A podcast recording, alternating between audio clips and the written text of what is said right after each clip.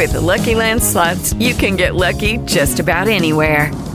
This is your captain speaking. Uh, we've got clear runway and the weather's fine, but we're just going to circle up here a while and uh, get lucky. No, no, nothing like that. It's just these cash prizes add up quick. So I suggest you sit back, keep your tray table upright, and start getting lucky.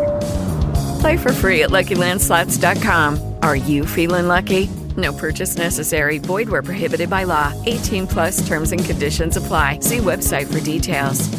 Hello, it is Ryan, and we could all use an extra bright spot in our day, couldn't we? Just to make up for things like sitting in traffic, doing the dishes, counting your steps, you know, all the mundane stuff. That is why I'm such a big fan of Chumba Casino. Chumba Casino has all your favorite social casino style games that you can play for free anytime, anywhere with daily bonuses. That should brighten your day a little. Actually, a lot. So sign up now at chumbacasino.com. That's chumbacasino.com. No purchase necessary. VGW Group. Void were prohibited by law. See terms and conditions. 18 plus. Agora. Salve, salve Band News. Com Felipe Moura Brasil, Fábio França e Débora Alfano.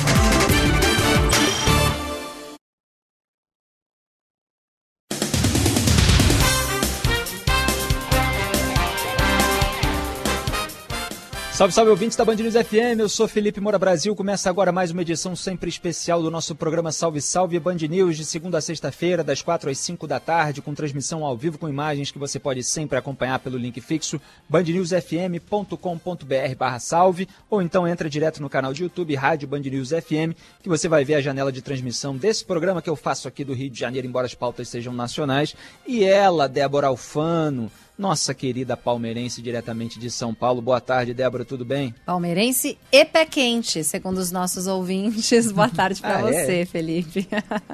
Por que pé quente? Não é porque eu falei Você que o Palmeiras. presente? Eu falei que o Palmeiras. Ah, eu Ah, tava você aposta presente, não de corpo físico, né? Mas tava à distância lá torcendo e eu falei que ia ser 2 a 0 Segundo o 2 a Milton 0. Neves, quase acer- acertei de uma certa forma, né? Porque O foi verdadeiro resultado do jogo é um a um, né? Prorrogação é uma outra coisa aí, É. pra definir título e tal. Acertei Mas os tudo dois bem, gols. Eu te dou esse crédito. Obrigada. Você acertou a, a vitória. No fim das contas foi vitória. Fábio França, boa tarde, tudo bem? Fala Felipe, boa tarde pra você, pra todo mundo ligado aqui na Band News FM.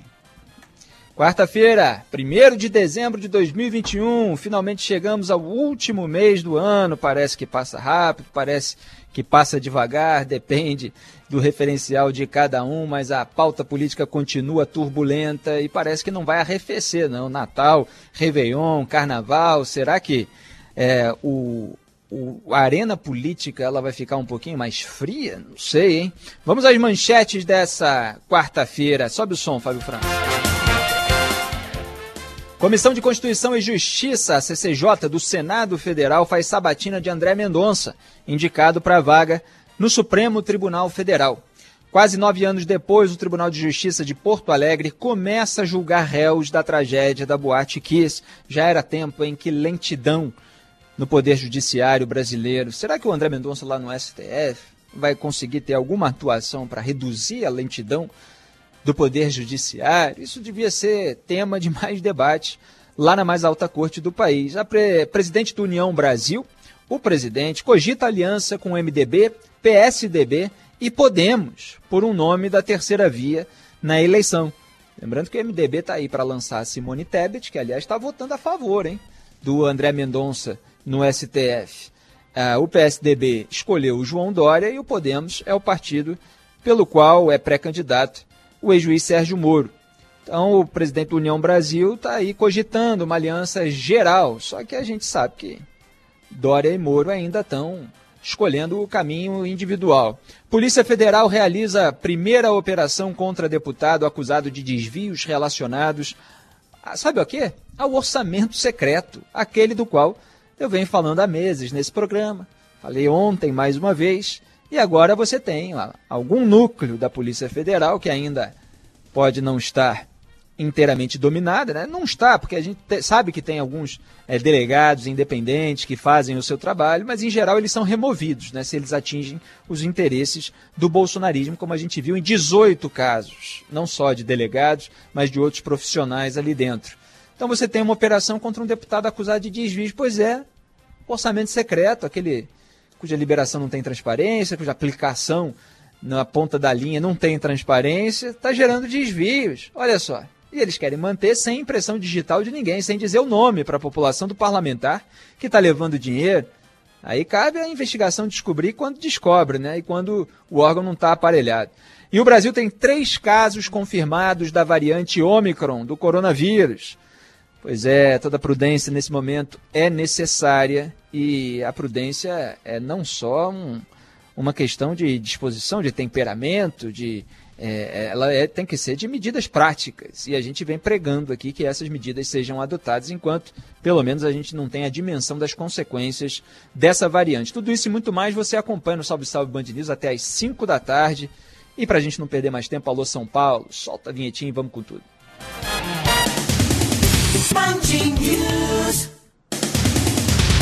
Indicado por Jair Bolsonaro para o Supremo Tribunal Federal, o ex-advogado-geral da União, André Mendonça, continua sendo sabatinado na Comissão de Constituição e Justiça do Senado. Já dura horas essa sabatina. Na véspera é, da sabatina na CCJ, Mendonça teve uma agenda intensa ao lado do presidente, ministros, parlamentares e líderes evangélicos. Ontem à noite aconteceu um jantar, hoje cedo um café da manhã, ambos no Palácio da Alvorada, a residência presidencial.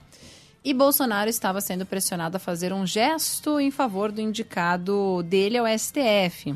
A aprovação do ex-AGU é vista como imprevisível, sobretudo no plenário do Senado. Quem conta mais direto de Brasília nos atualiza sobre o andamento dessa sabatina do André Mendonça é o repórter João Pedro Melo. Boa tarde. Oi, Débora. Boa tarde a você, boa tarde a todos que nos acompanham. É isso, viu? É uma situação complicada. Os senadores da base governista ainda não têm certeza se tem ou não o número de votos necessários para a aprovação de André Mendonça no plenário. A certeza é que ele será aprovado na Comissão de Constituição e Justiça. E é exatamente isso que a gente acompanha nesse momento. Mendonça está sendo sabatinado na comissão, já tem mais de oito horas essa sabatina. Em determinado momento, Mendonça foi pressionado a responder se é favorável ou não ao casamento entre pessoas do mesmo sexo sexo. Ele disse que o casamento civil ele tem a concepção de fé específica, mas como ministro da Suprema Corte ele tem que se pautar pela Constituição e por isso disse que vai defender o direito constitucional do casamento civil das pessoas do mesmo sexo. Ele também foi perguntado a respeito de fake news. Disse que já foi vítima de várias notícias falsas e que deve ser vítima de outras ainda quando for ministro do Supremo Tribunal Federal. Ele disse que, é, ao ser questionado né, sobre abrir inquérito méritos para defender o presidente da República, diz que era sim dever dele, enquanto foi ministro da Justiça, requisitar essa abertura, sob a pena de não fazer isso incorrer dentro do crime de prevaricação. Então, esse foi um dos pontos né, que foi bastante questionado aqui ao longo dessa sabatina. Tivemos outras questões também, como, por exemplo, a respeito dos papéis do judiciário. Ele disse que acusador não é juiz e juiz não é acusador, citando aí algumas questões relacionadas ao que existe hoje dentro do Supremo Tribunal Federal, segundo ele. Em outro ponto ainda sobre a população LGBTQI a mais, ele disse que os ataques a essa população são inconcebíveis e devem se configurar como racismo. No entanto, ele mencionou que deve ser feita uma espécie de ressalva em relação à liberdade religiosa. A gente segue acompanhando então essa sabatina que ocorre aí cinco meses depois do presidente Jair Bolsonaro ter feito a indicação do nome de André Mendonça, uma sabatina que já está indo para a oitava hora, ou seja, um dia que vai ser longo ainda aqui na capital federal. Muito obrigado, João Pedro, pelas informações aí em tempo real, diretamente de Brasília. Eu acompanhei vários momentos é, dessa sabatina que foi adiada muitas vezes pelo Davi Alcolumbre, que é o senador encarregado de pautar isso na CCJ, porque o Davi Alcolumbre perdeu o controle sobre a liberação de verbas extras por meio de ministério, aquilo que era o embrião das emendas de relator, que é aquele dinheiro é, liberado sem transparência no orçamento secreto, aquilo de que a gente estava falando ontem. Então, Davi Alcolumbre ele tinha esse poder, ele usou esse poder é, para liberar verbas ali, inclusive para senadores de oposição, para eleger o seu sucessor, Rodrigo Pacheco, mais uma vez que o Rodrigo Pacheco foi eleito, ele acabou perdendo certo controle e ficou muito rancoroso em relação ao governo, então atrasava, lutava para que o André Mendonça não fosse o indicado. Ainda articulou nos últimos dias para que houvesse é, uma votação é, maior contrária à indicação. e, obviamente, Augusto Aras, na PGR, está se aquecendo ali no banco de reservas para a eventualidade de o André Mendonça não ser aprovado. É, vamos ver qual vai ser o resultado. A base governista acredita que pode ter até 50 votos, precisa de 41, né? É, porque são 81 senadores. E a gente vai ver, depois da aprovação na CCJ, se o plenário do Senado Federal vai aprovar o nome do André Mendonça. O André Mendonça é aquele que substituiu o Sérgio Moro quando o Sérgio Moro saiu do governo, é, falando que não havia nenhuma argumentação técnica defensável para a troca do diretor-geral Maurício Valeixo. É, e o Jair Bolsonaro quis colocar lá o Alexandre Ramagem, que depois teve a nomeação suspensa e tal. O Moro saiu do governo, enfim, essa história é, resultou num outro inquérito. Mas aí entrou o André Mendonça na pasta da Justiça e da Segurança Pública, sendo que antes ele estava no cargo de advogado-geral da União, para o qual ele voltou depois de ter ocupado o Ministério da Justiça e Segurança Pública, quando Anderson Torres foi lá entrar na, no Ministério. E aí houve uma terceira troca é, do diretor-geral da PF pelo Paulo Maiorino agora. Então, André Mendonça foi AGU, foi ministro da Justiça e Segurança Pública, voltou a ser AGU e agora está aí sendo sabatinado como indicado do presidente Jair Bolsonaro para o Supremo Tribunal Federal. O segundo, porque o primeiro foi o Cássio Nunes Marques. Agora, o André Mendonça, ele sempre soube bajular as pessoas que poderiam ajudá-lo a subir na vida. Né? Então ele é, bajulou Dias Toffoli, é, organizando um livro em homenagem, né? um livro tributo aos 10 anos é, do Dias Toffoli. Não é nem assim, olha, olha só que obra importante aqui nesse período e tal, vamos registrar. Não. Fez uma homenagem ali ao, ao Dias Toffoli é, pelos 10 anos dele no Supremo Tribunal Federal. O Dias Toffoli tem um apelido lá, desde que ele entrou no STF, de estagiário, né? justamente pela distância é, dele em relação a, a, outros, né? não todos, porque infelizmente o nível do nosso Supremo não é lá muito alto. O Dias Toffoli que não, não passou em concurso público quando fez duas vezes, mas subiu na vida por indicação de Lula e José Dirceu.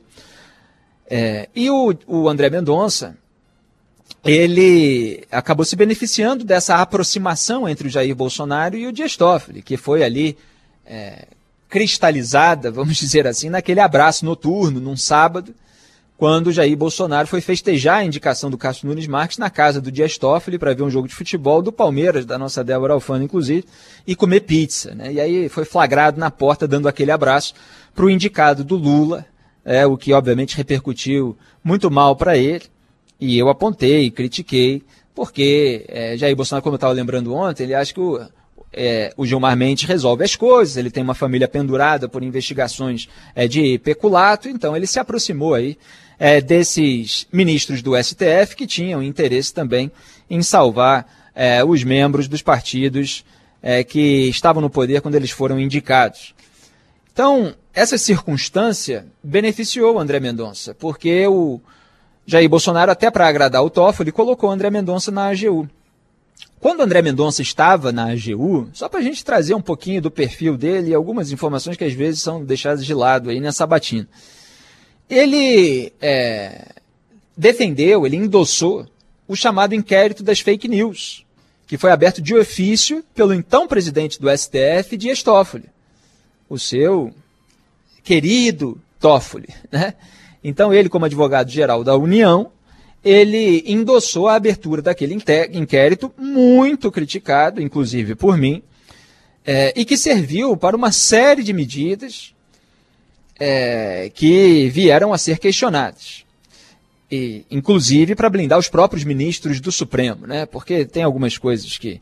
É, algumas pessoas que acabaram se envolvendo no inquérito que merecem ser responsabilizadas e punidas, apesar dos vícios iniciais do inquérito.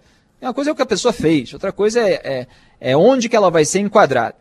Né? Mas teve outras medidas dentro do inquérito que visavam a suspender apurações na Receita Federal, que poderiam atingir ali pessoas ligadas ao Toffoli, ao Gilmar.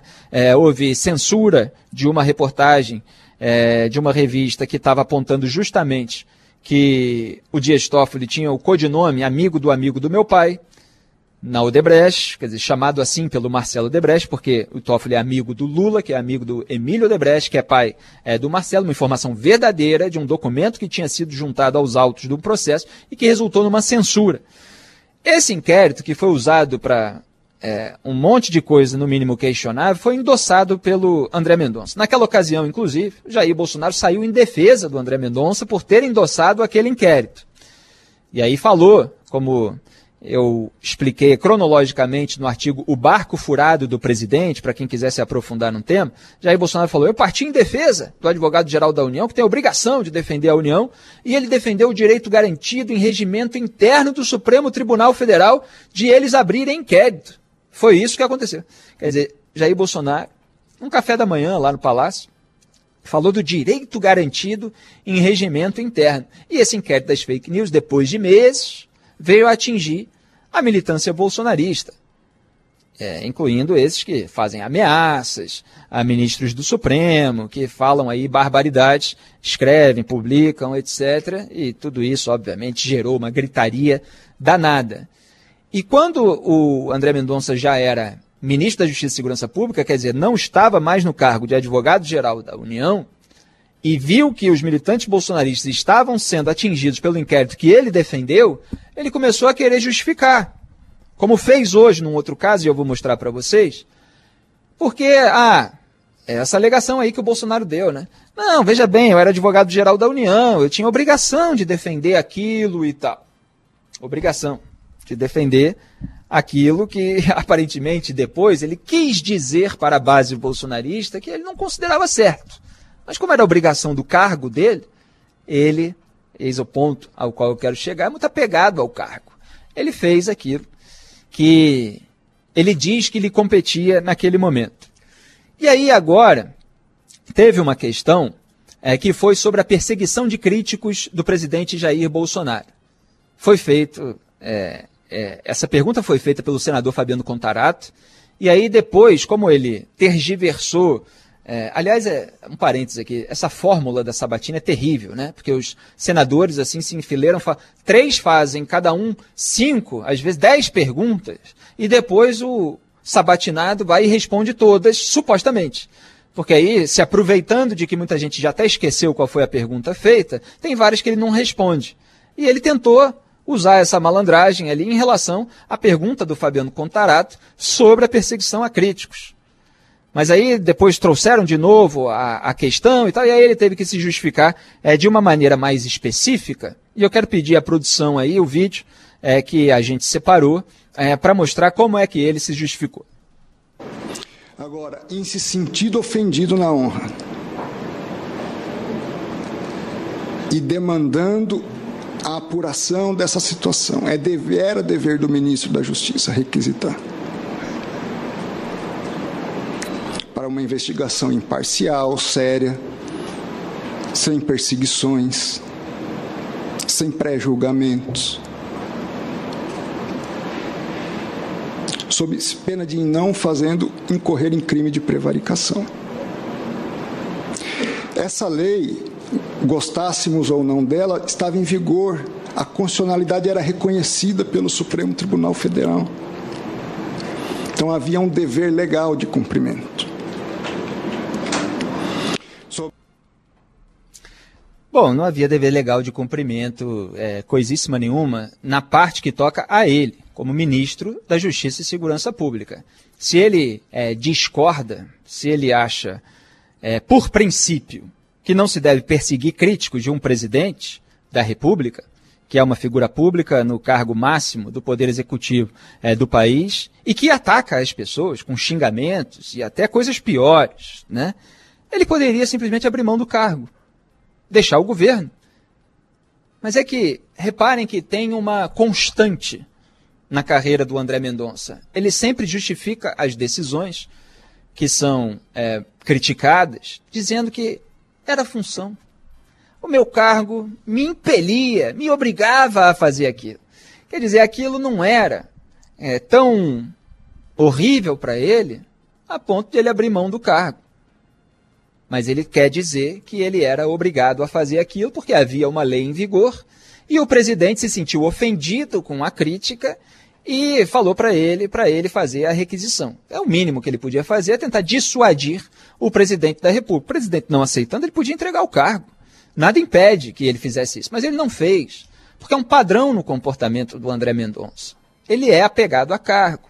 Ele agrada e tenta agradar a essas pessoas é, que é, colaboram para que ele tenha um lugar ao sol é, no, no Estado, né, na política brasileira. Então agradou o Toffoli, agradou o Bolsonaro, já exaltou o Lula, já votou na declarou, é, se não me engano foi voto, né, na Marina Silva e tal. Ele vai para onde é, o vento está soprando conforme a ocasião. E hoje fez exatamente isso.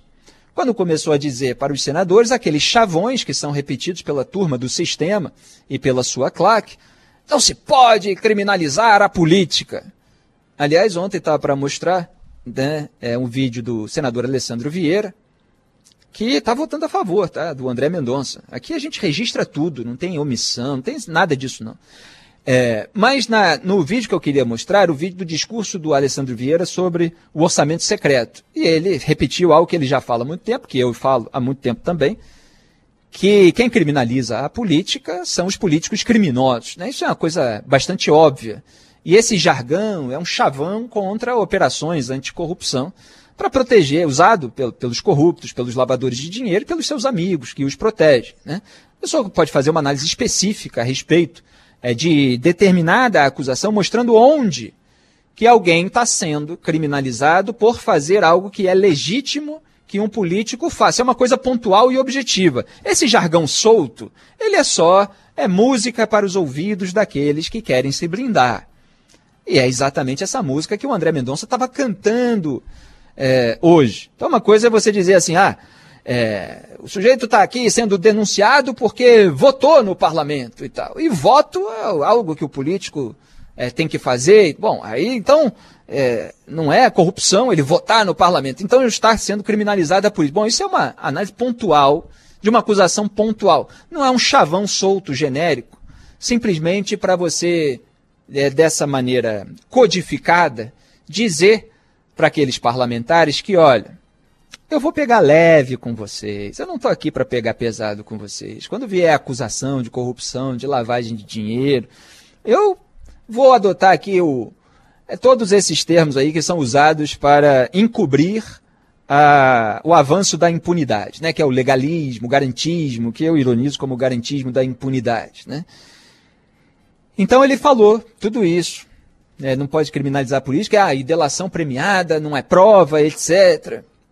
Sendo que muitas vezes, como já analisei nesse programa, é, se diz, na hora de um julgamento, ou é, por parte da defesa, evidentemente, que a, a investigação não conseguiu trazer provas além da delação premiada, que o sujeito foi acusado apenas é, com base na delação premiada e tal. Aí você vai ver o processo. E é mentira aquilo que está sendo dito. Só que aquilo é um chavão, aquilo marca uma determinada posição e serve para justificar. Então, muitas vezes você tem ali a delação premiada servindo como uma, uma fonte de informação de quem participava de um esquema ou sabia de um esquema, e essa delação ela foi usada para abrir um caminho de investigação que coletou provas que confirmaram aqueles relatos. Mas aí se ignoram as provas que vieram a confirmar os relatos a partir de investigações decorrentes da delação, para dizer assim, não, só tem a delação e tal. E aí pronto, temos então um suposto argumento. E muitas vezes é mentira. E eu já, já analisei casos assim. Então ele pega esse tipo de frase, que solta é apenas um jargão para passar pano para a classe política, e ele solta lá, dispara um atrás do outro, treinou em casa para fazer isso. Não se pode criminalizar a política, delação premiada não é prova e tal, não sei o quê. E aí, obviamente, você tem todos aqueles senadores cheios de telhado de vidro, até o líder do governo no Senado, Fernando Bezerra, já foi indiciado pela PF é, por recebimento de propina. E eles adoram. Né? Então, o André Mendonça, eu estou dando vários exemplos aqui que ilustram a mesma tese ele sempre foi o sujeito que afaga as pessoas que podem fazer com que ele fique na posição dele, que ele consiga uma posição melhor. Ele fez isso com o Toff, fez isso com o Bolsonaro, fez isso hoje é, com os senadores e está chegando aí ao Supremo Tribunal Federal, sendo vendido no sentido de propagandeado, né, não no sentido aqui de dinheiro sujo, nada disso não, é, como o evangélico, o terrivelmente evangélico. Jair Bolsonaro, que fez tudo ao contrário no governo do que prometeu em campanha, ele precisava pelo menos ter alguma prova ali é, de que ele atendeu aos interesses de alguma base eleitoral. Né? Então ele fala: olha, estou indicando para o Supremo Tribunal Federal o ministro evangélico. Né? O que, que isso quer dizer na prática? Ele está querendo o apoio do eleitorado evangélico e o André Mendonça ele tem um histórico ali é, de atuação é, religiosa. E, aliás, até o nosso repórter João Pedro citou o, o caso é, da, do casamento gay, né, da união civil, na verdade, é, entre pessoas do mesmo sexo. E o Fabiano Contarato, né, que é, tem um marido, é, e já, inclusive, deu uma lição ali, uma resposta que foi excelente, aliás, ao empresário Otávio Facuri, que me processou e perdeu na CPI da pandemia, quando ele o ofendeu é, por questões dessa natureza, o, o Contarato deu uma resposta. Ele, o Contarato confrontou o André Mendonça a respeito é, da posição dele sobre a união de pessoas do mesmo sexo, e o André Mendonça falou: olha, eu tenho a minha convicção de fé e tal, mas como ministro do Supremo Tribunal Federal, eu defenderei o direito constitucional é, de as pessoas do mesmo sexo terem a união e tal. E aí o Contarato se agradou da resposta, enfim, parece até que foi dar um abraço. Então, o André Mendonça ele vai dizendo aquilo que as pessoas querem ouvir. Essas sabatinas, elas geralmente são é, um teatro que eu sempre chamei de teatro da bajulação mesmo. É, muita coisa que é dita nessa sabatina não é exatamente cumprida quando o sujeito veste a toga.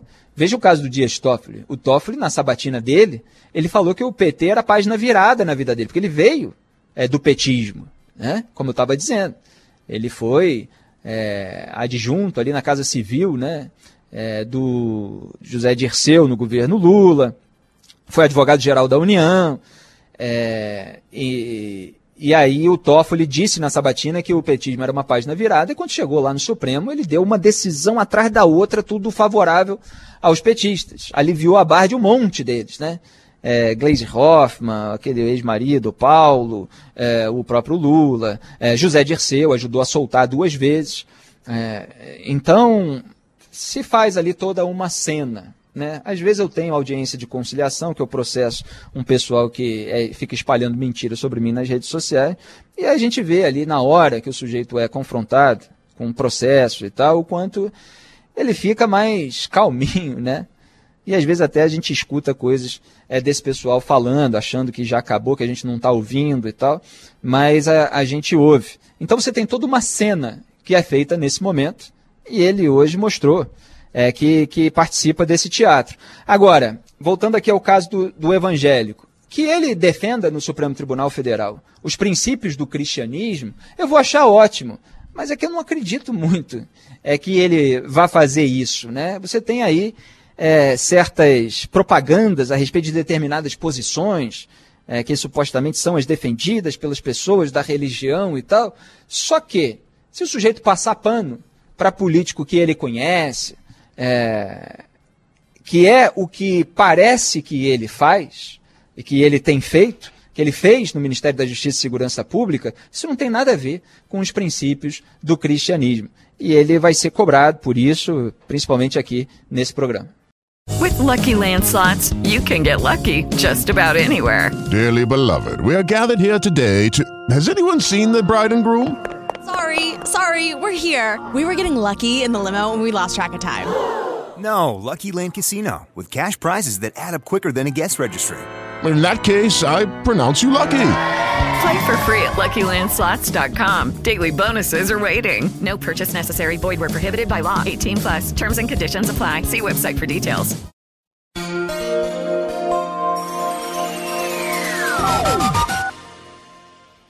Quatro horas 30 minutos. Em sessão secreta, o plenário do Tribunal de Contas de União, da União vai, jogar, vai julgar hoje uma auditoria que analisou os gastos com cartão corporativo do presidente Jair Bolsonaro e familiares. O relator do processo é o ministro Raimundo Carreiro, que foi indicado por Bolsonaro no mês passado para assumir a embaixada do Brasil em Portugal.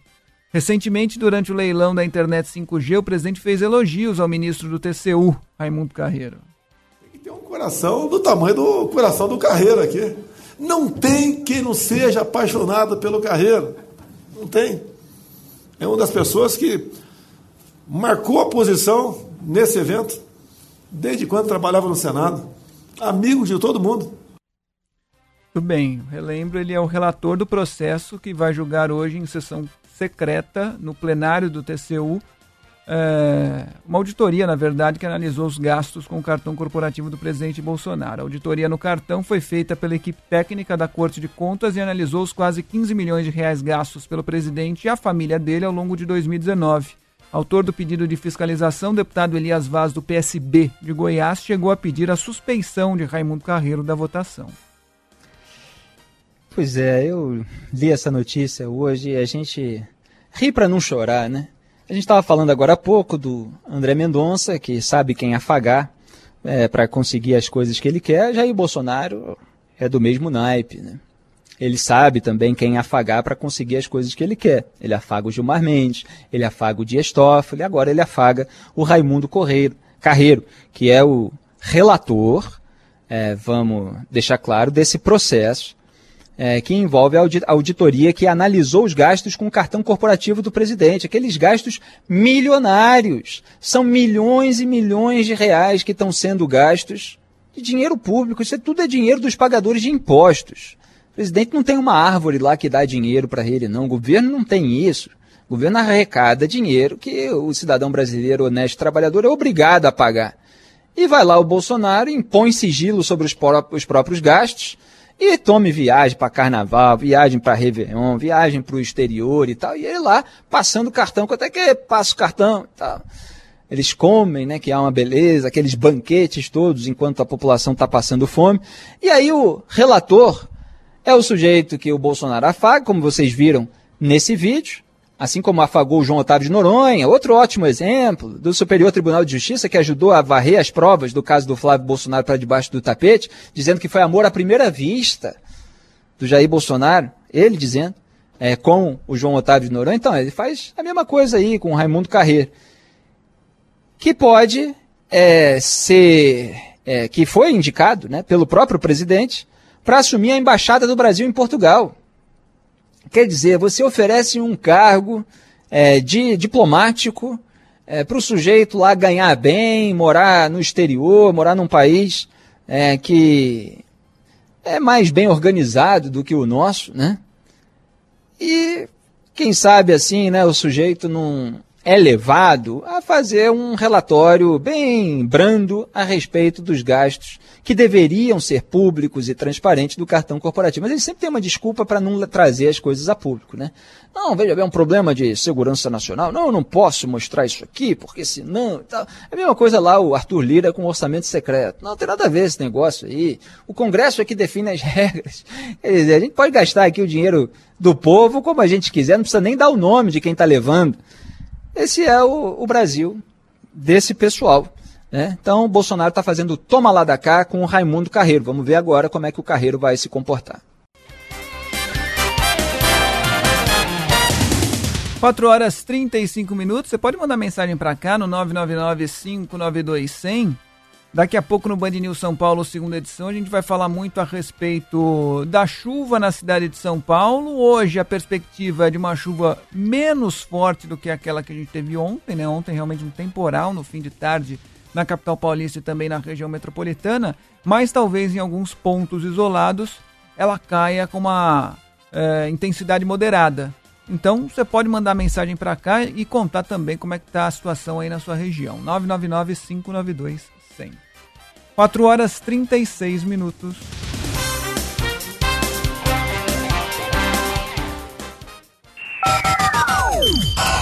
Band News FM.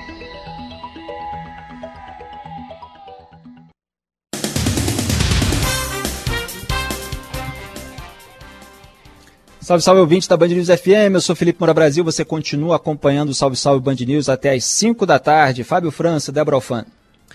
Quase nove anos depois do incêndio na Boate Kiss, quatro réus são julgados a partir de hoje no Tribunal do Júri em Porto Alegre. A tragédia deixou 242 mortos, foi em janeiro de 2013, na cidade de Santa Maria, no Rio Grande do Sul.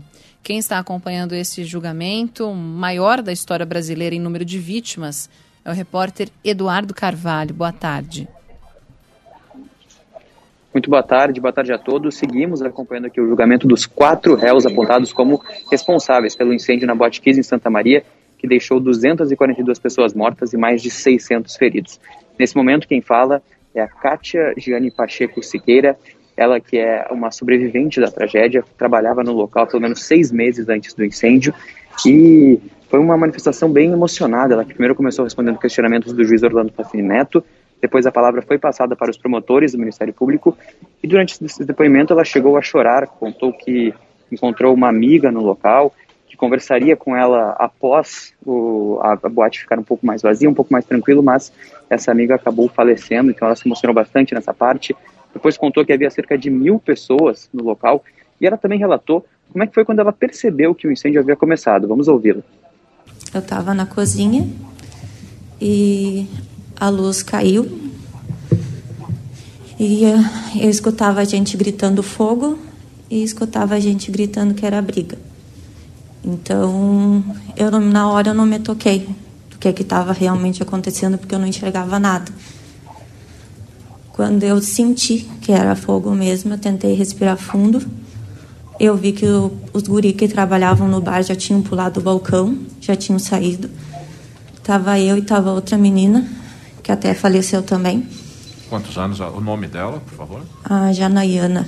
Se eu não me engano, na época ela tinha 17, 18 anos. Bom, a ex-funcionária contou também que havia cerca então de mil pessoas na boate e ela que chegou a desmaiar por conta da fumaça, mas depois acordou e conseguiu sair do local, inclusive foi puxada para fora em um determinado momento e ela foi já interrogada então, pelo Ministério Público, agora responde aos questionamentos da defesa, e ela é só a primeira das 14 pessoas que estão inscritas como sobreviventes para uh, falar aqui no júri Taquis. Depois a gente ainda vai ter o depoimento das testemunhas, então um julgamento que deve ser muito longo, inclusive ele tem uh, expectativa para que dure pelo menos 15 dias, o que o colocaria como o julgamento mais longo da história do Rio Grande do Sul. A gente segue acompanhando no Banco dos Réus, tem Alessandro Spor, o Kiko, sócio da boate, Mauro Hoffman, sócio investidor, e dois integrantes da banda Gurizada Fandangueira, o Marcelo Jesus dos Santos e o Luciano Bonini Leão. Os quatro respondem por homicídio simples, 242 vezes consumado e 636 vezes tentado, com dolo eventual. Seguimos acompanhando e atualizando a todos aqui na Band News FM. Pois é, Eduardo, muito obrigado aí pelas informações. Entre as causas da morte, né, estaria, é, está, na verdade, a espuma que revestia lá o local que liberou cianeto, que é tóxico, tem a presença de guarda-copos em frente à porta que dificultou a saída da boate. Tem uma série de elementos aí que apontam para a irresponsabilidade é, dos réus. E uma irresponsabilidade que pode ser considerada criminosa. Vamos aguardar o resultado do julgamento.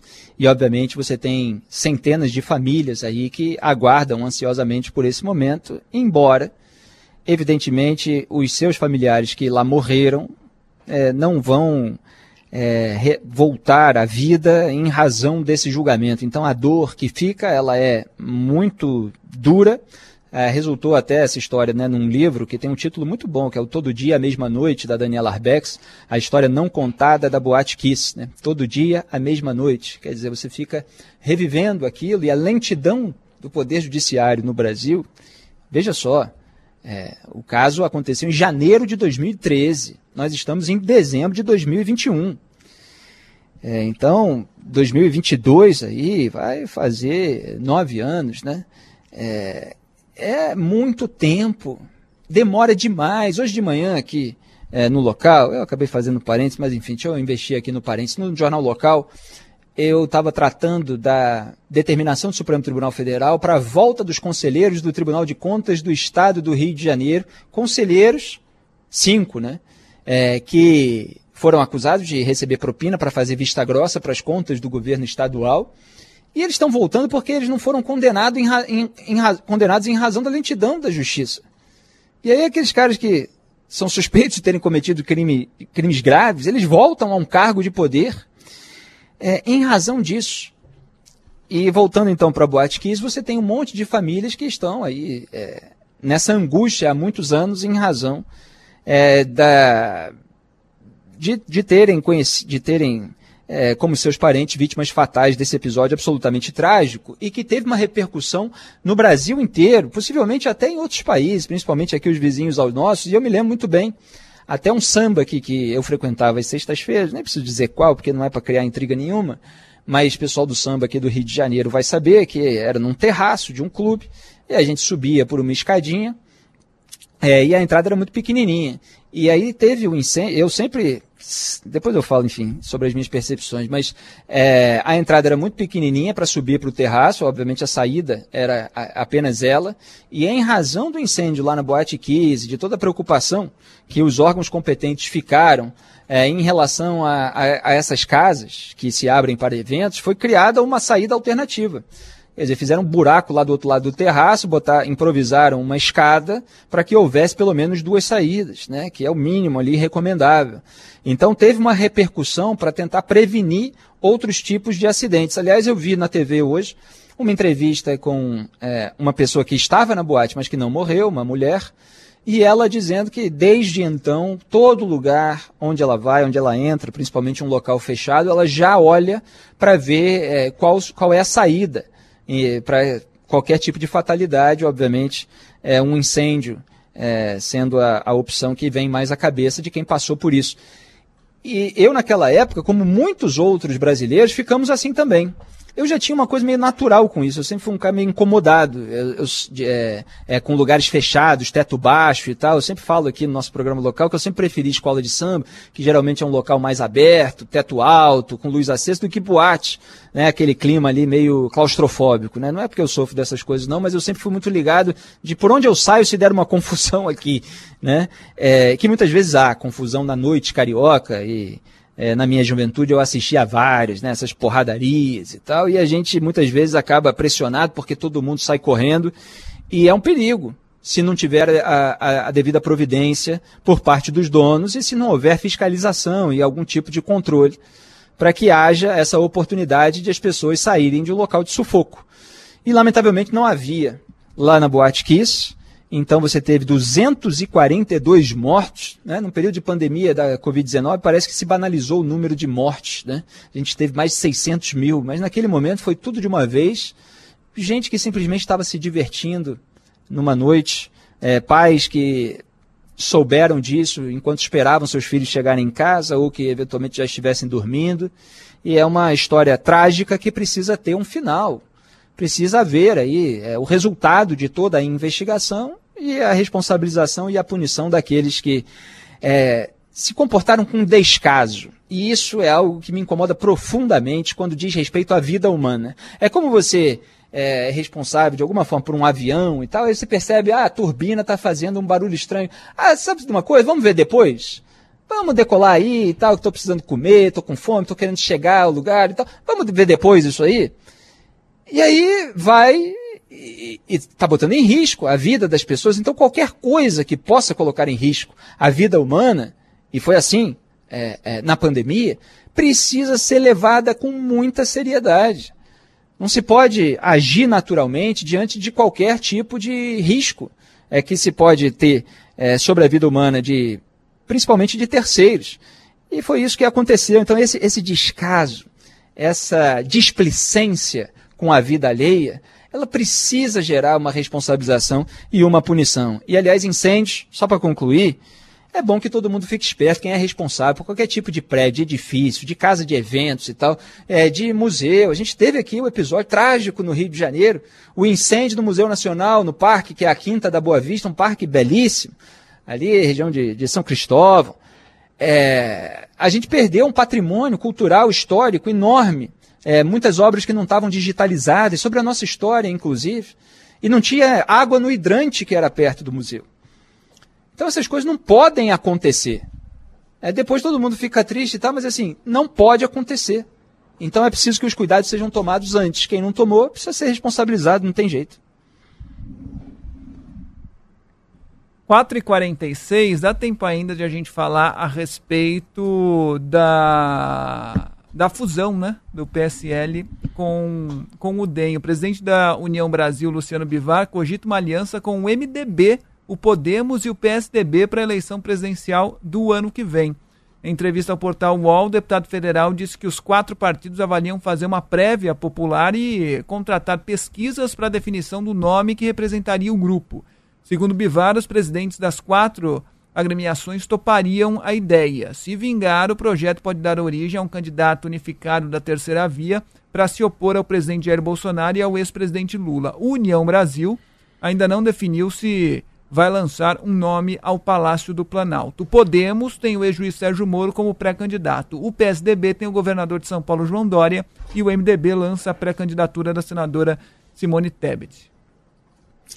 Pois é, Luciano Bivar, União Brasil, estão aí posando é, de acordo com aquilo que se tornou o nome desse partido, que é resultante da fusão do PSL do Luciano Bivar é, com o DEM do ACM Neto. Então está posando ali de conciliador nesse momento, mas a gente sabe que, principalmente Sérgio Moro, que já está é, com mais de 13% até em pesquisa, teve uma ontem que deu quase 14%, né, 13,7%, é, e o João Dória, que acabou de passar por uma disputa interna no PSDB, eles vão seguir, pelo menos durante alguns meses, o caminho individual. Obviamente, tem acenos de lado a lado, é, cada um quer posar como é, quem quer de fato o melhor para o país e não está envolvido é, num projeto pessoal, de vaidade, etc. Eu não estou falando assim, quer posar no sentido de que não é isso, é outra coisa e tal, mas eles estão fazendo esse aceno. Cada um avalia quem está fazendo de verdade, quem está fazendo para é, fingir. Mas é, o União Brasil ele é o partido mais disputado porque ele tem amplas verbas né, de fundo eleitoral, de fundo partidário e tem uma alta capilaridade nacional, porque ele é a soma de dois partidos que já estão há muito tempo por aí, é, com os seus palanques, com as suas militâncias, com a sua é, estrutura. Então, a questão é a seguinte: quem está mais bem pontuado nesse momento é o Sérgio Moro. O João Dória vai ter que correr atrás. Agora, é, nesse momento, ele tem é, algum poder de barganha eu não acredito que vai haver uma decisão é, nesse momento de unir tudo. Eu acredito que vai durar ainda alguns meses para cada um é, tatear aí o, o, o, eleitorado e aí a gente vai ver quem é que vai pedir para compor a chapa com quem a preço de quê.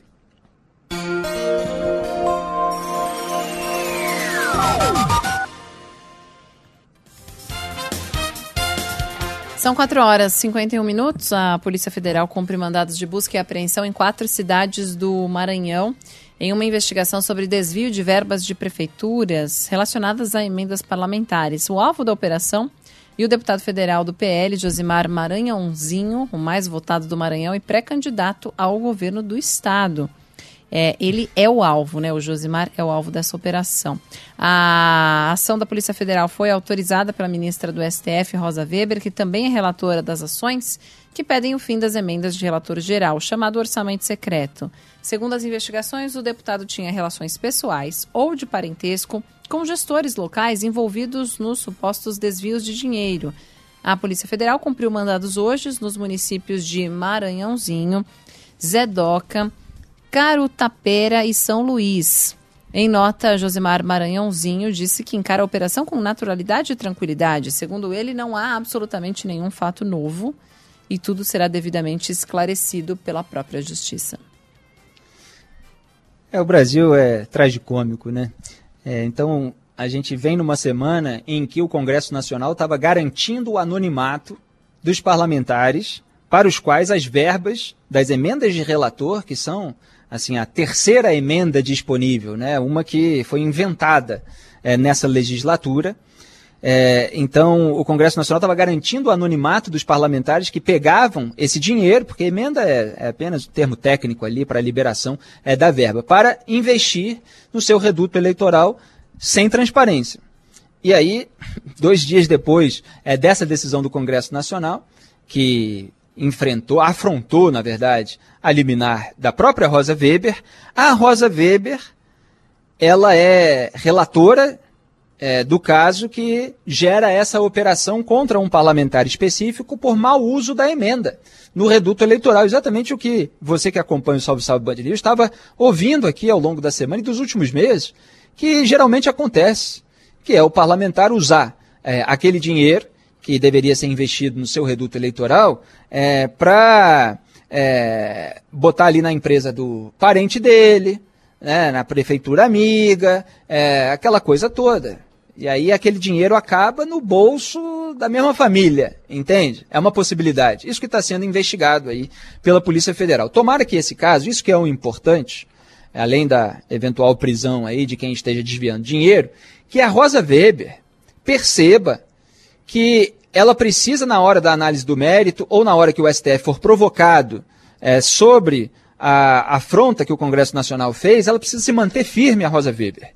Porque a gente sabe que vai haver outros ministros, como Gilmar Mendes, que é parceirão do Arthur Lira, que vai tentar amenizar, solução intermediária. Ah, vamos só fazer um ajuste aqui na transparência daqui para frente e tal, não sei o quê. Mas a Rosa Weber, que deu uma liminar firme, que foi a mais importante talvez da carreira dela, ela precisa usar esse caso como exemplo de que não dá para ser leniente, complacente, fazer vista grossa com liberação do dinheiro do povo para parlamentar usar sem transparência onde ele quiser, como ele quiser, porque isso é dinheiro que vai parar é, no bolso de gente que não merece e, obviamente, não está sendo de interesse público, não está sendo utilizado para as maiores necessidades, necessidades da população.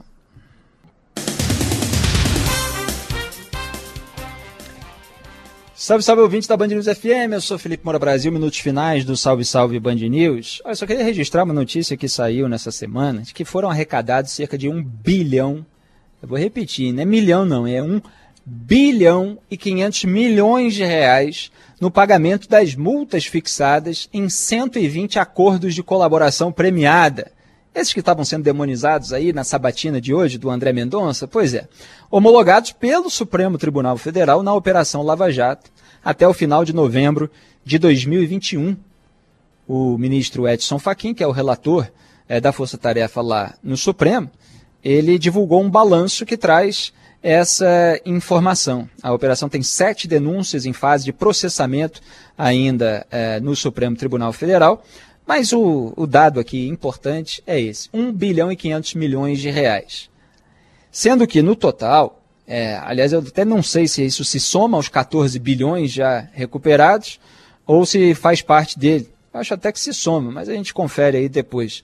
É, você tem uma recuperação de 14 bilhões de reais, 4 bilhões de reais que já estavam aí repatriados e, e, e 10 bilhões que ainda estão é, para ser. Então você tem aí é, cerca de 15 bilhões de reais que foram recuperados porque as pessoas estavam roubando, as pessoas estavam pagando e recebendo suborno. Havia um monte de bandido criminoso que estava atuando no seio do Estado brasileiro, com venda de favores e influência de quem tinha controle do Estado para quem estava fora, corruptores ativos, corruptos, passivos. Tudo isso aconteceu no Brasil e estão querendo varrer para debaixo do tapete. Agora, o dinheiro todo mundo quer. Né? na hora que é para usar, ah, não, dá para aumentar o salário de fulano ali, dá para combater a fome, dá para isso e tal. Só não tem o criminoso, né? Os autores dos crimes, tudo isso se dissipa no ar. Né? Não se pode criminalizar a política. Vocês acham que tudo isso aí não teve envolvimento de político? Ora, é claro que teve. Então a gente precisa combater a roubalheira. O André Mendonça disse hoje na Sabatina: não, eu sei que todo mundo é contra a corrupção aqui lógico. Então, não é lógico, não. Tem gente lá que não é contra a corrupção coisa nenhuma.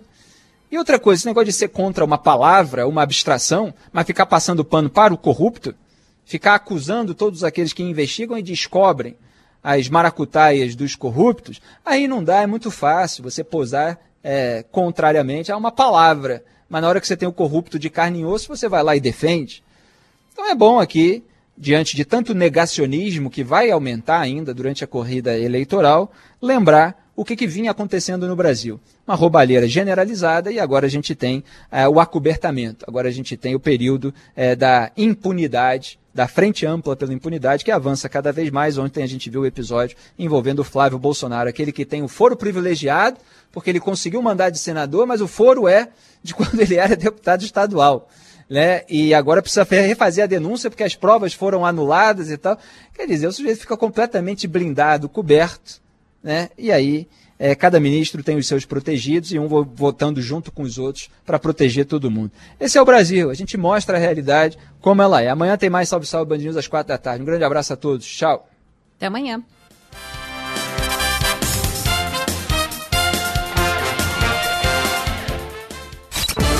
Você ouviu? Salve, salve Band News!